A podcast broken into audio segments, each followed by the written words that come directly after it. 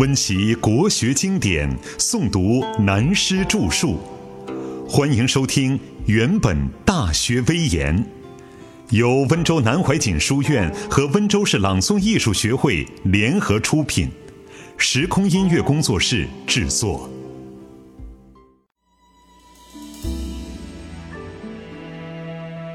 六十三，反思检讨三大问题。我们在前面非常简略地述说，由十五世纪开始，所谓代表西方文化的英法德意等文明大国，以及荷兰、西班牙、美国等文明发展史的情况，虽然简化再简化，已经花了很多时间，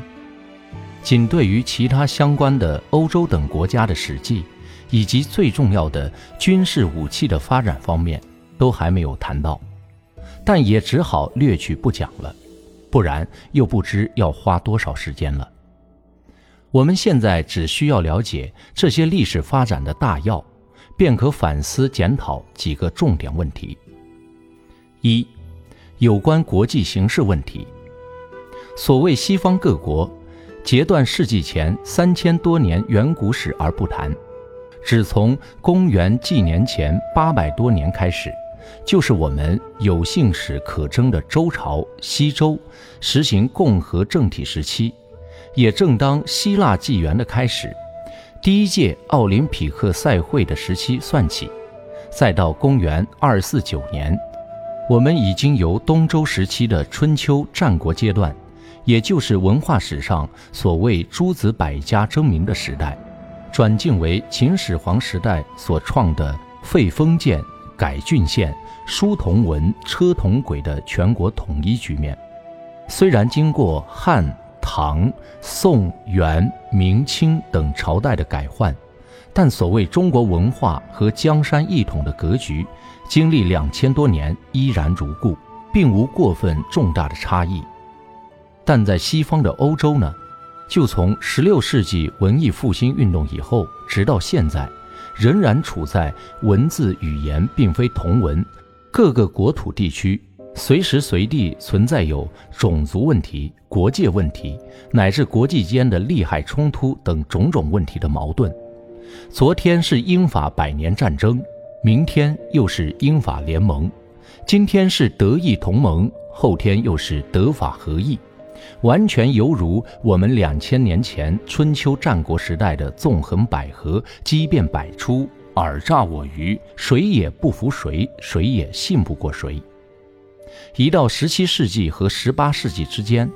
各国的强手便转向于东方的印度、日本和中国，乃至澳洲、新西兰和东南亚各地，互争雄长，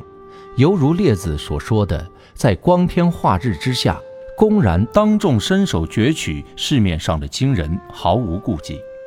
美国虽然是西方文化混血出身的娇女，比较含蓄，但那种欲取还休的骄纵之气也正在成长。他也许正想试着学习十九世纪中的英国，要把美国的国旗安插在整个地球上面，使它永远没有日落的时刻。这就是西方文化国际间的现实。假如我们现在要想自强不息，号称向西方先进文化去学习，不知道我们要学习西方哪一个国家、哪一种榜样，才算是真正做到先进的野人呢？孔子说的“先进于礼乐，野人也”，这是值得深思反省的第一问题。二，西方的文化和文明。讲到西方的文化和文明，毫无疑问的，便是我们在十七世纪以来最欠缺的自然科学和科学所发展的精密日用等科技。但那是包括所有欧洲各国以及新兴美国的科学文化和文明，并非是只限于西方的某一国家。但需要特别小心的，就是我们要迎头赶上科学文明的发展。为自己、为人类带来在生活上过去所没有的便利，却绝不一定会为自己、为人类带来永远长治久安的幸福。现在世界上的有识之士早已知道科学的最后作用，必须要与哲学碰头会面，重新为人类的人文和人生的真谛做出定论和归结才行。科技发展的最高目的不是专为经济价值或市场竞争做工具的。我们对这个课题先要了然于胸，才有资格可说“迎头赶上”这四个字。所谓迎头，就是别人已经走过的道路，不必要再去花力气，只需要捡用他们已经走过的经验，站在时代的前头，先跑一步赶过去，这样才叫迎头。不过，我默默地观察了几十年，我们的青年学子。的确已经有这种能力，这倒要感谢上辈的人，把政治斗争搞得太过太久了。这些青年学子们畏惧而且厌烦，干脆避开现实，决心在学习的本科上潜心研究，所以才有这种默默无闻的成就。只是可惜，一般高唱科学论调的人，其实并不懂得科学的内涵精神。还没有充分发挥和培植这一代青年科学工作者的才华，而且更没有高瞻远见去设计如何把科学与科技的教育跟哲学和人文文化汇流，做出一番前无古人的大事业，为人类做一重大的贡献。不然，科学发展如一头无稽的野马，它会给人类本身带来毁灭性的祸害。三，有关人文文化与政治社会。我们从鸦片战争以后，清廷才开始警觉，注重洋务运动。到了同治六年（一八六七年），开设同文馆，翻译西书，同时也派遣少数满汉人员到欧洲去考察和学习。先从日本说起，日本也在这个时期派留学生到欧洲学习。这个区区东洋三岛的国家，在公元一八六七年，也就是清同治六年，就有王政复古，开始明治维新的变革，一跃而登为东方强国之先呢。在这以前，日本不是正在大声疾呼，提倡尊王攘夷的高调，极力反对西方欧美文化的东来吗？他们怎么这样快速改变尊王攘夷，做到明治维新的局面呢？我们必须先要了解这个问题，才有所借鉴而反思其中的道理。而有关这个问题，最好大家先要研究日本的历史。我们现在只取日本史简单而直接的中心来讲，大家需要知道，日本自古至今，他们真正的信仰。是他本土的神道，并非把佛教作为国教。日本所谓万世天皇一系的皇家世系，本来就是神人不分，也可以说是天人一体的天皇就是大神的象征。这与中国上古文化有关。所谓皇帝就称天子一样，但在日本史上，约从我们的宋元以后，天皇的政权旁落。在明治维新以前的五六百年，天皇只是虚设的象征，所有治国和军政的大权，通通落在日本式的藩镇、先后帝辛的所谓幕府手里，甚至其中有几代的天皇和宫廷，由幕府拨给他们的生活费都不够用，也无着落，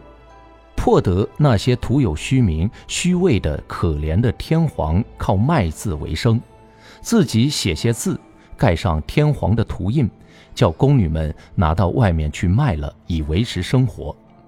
曾经也有一代皇室被迫反抗而失败，由皇后带着年少的天皇和玉玺宝剑跳海自杀了事。但在公元一六四四年前后，也就是顺治初年时期，中国一位前朝的忠贞遗老朱顺水，为了反清复明而到日本起师。两次往返达不到目的，便永远留在日本，受日本朝野的尊敬，传授儒家学理，从此而使日本文化的中心几乎进成儒家学术的天下。后来，他们又接受了明儒王阳明知行合一的学说，更加尊重儒学。所以遇到西方欧美文明东来，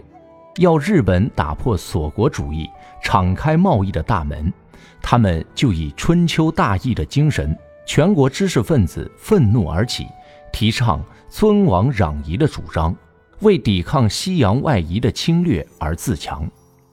但在这个时候，恰好碰到日本最后一个幕府权势的没落，也就是日本最有名的德川家康所创，江户幕府的主人德川庆喜。他被日本的一般救国志士所激发，便自己向天皇提出奏请归正，这样便促成明治维新，明治天皇真正成为日本的天皇，而且全国上下也知道攘夷是不可能的，干脆一变而反之，就成为尊王师夷，派留学生到欧洲学习，如派伊藤博文等去研究宪政。回国以后，他们采用奥地利政治的模式，建立君主立宪的国体，改革内政而整军强武。不久，到了公元一八九四年，光绪二十年甲午，因朝鲜的事故与清廷一战而胜，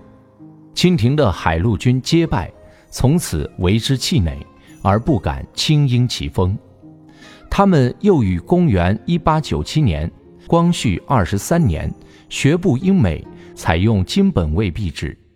再到公元一九零四年，日本和俄罗斯在中国东北的领土上战争获胜，从此更不可一世，成为东亚强国，更加跋扈而骄横了。民国初期阶段，清廷最初所派到欧洲留学的人，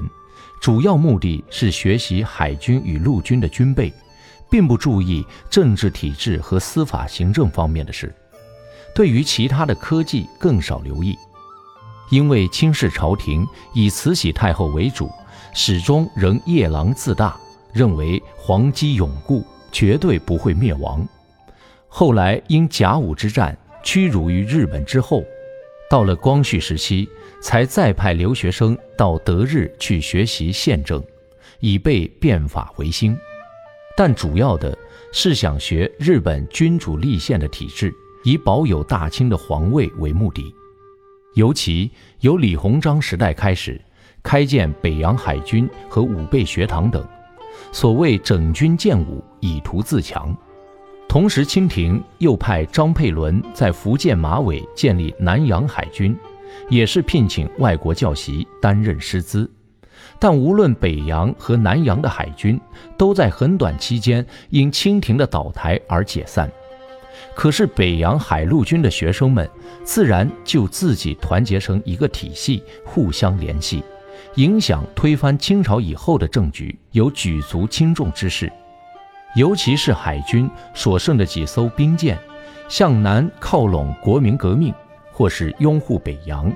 便使南北胜负之分立见效果，而且陆军方面有北洋武备学堂以后，又既办有保定军官学校，自行培养实力，准备逐鹿中原，称王称帝。因此，在民国初年到民国三十七年之间（一九一二至一九四八年），无论是北洋政府或国民政府，最高上层的旧军阀、旧官僚。或新军阀、新官僚，大体上还都是保定军官一系的天下。换言之，都是德日派军国主义的糟粕遗风。至于在清末以前，各省所办的讲武堂或陆军小学等，都成了保定军官一系的附庸，并不能起重大团结力量的作用。至于人文方面，由光绪时期的戊戌政变失败。乃至康有为、梁启超的流亡国外，接上清末明初的阶段，大家想要建立新中国，首先最需要的就是政治、司法和新教育的人才。因此，在民国初年，最为吃香的学校和学生，并不是留学西洋或东洋的留学生，更不是由北洋京师大学堂改制的北京大学的学生。最时髦的便是法政学校和各地师范学校的学生，毕业了或即任职政府，或担任兴办学校的校长。至于清华、燕京、南开等大学，还是后来的事。但无论法政学校或师范学校，初期所接受的西方文化以及自然科学方面，大多都是从日本留学回国的学生，加上前清遗老或遗少们担任师资，因此所接受新式的西方文化，也都是先由日本转译过来的二手货。并非是由英、德、法等原文直接而来。这个时候，新译西书最吃香的、最突出的名人，便是南洋海军学校出身，后来留学英国的严复，字基道，以及自费留学的辜鸿铭。至于请人口语翻译、意会而译成中文的，便是林琴南的译本，例如《茶花女》等书。也算是风行一时的新学新知。至于严复所译斯宾塞的《群学一言》，更被大家视为西学宝典。但很奇怪的一部书，早在民国初年已经风行一时的，便是福尔摩斯的侦探案。这本书几乎是所有国共两党的革命先辈都曾经读过的新知小说，它所影响的负面作用也很大。那就是在明初的革命和党争中，造成不择手段暗杀的风气，实在不足为法的败笔。讲到这里，接着便要很客观地讨论中国八九十年来的现代史和现代中西文化的演变史。但我忽然觉得心理上很悲感，真有毁节欲摇终未逝，有生赢得卧生云之慨。而且这个问题很大，也很复杂，牵涉到我所认识交往的许多老少前辈、同辈以及后辈的功过是非，实在无法讲下去，并且手边现存的资料，足以供我所知所见所闻做参考查证的也不够。我上面所讲第三点一段，也只是凭现场偶然的一点记忆来说。或者多有错误的地方，也希望你们给我指正。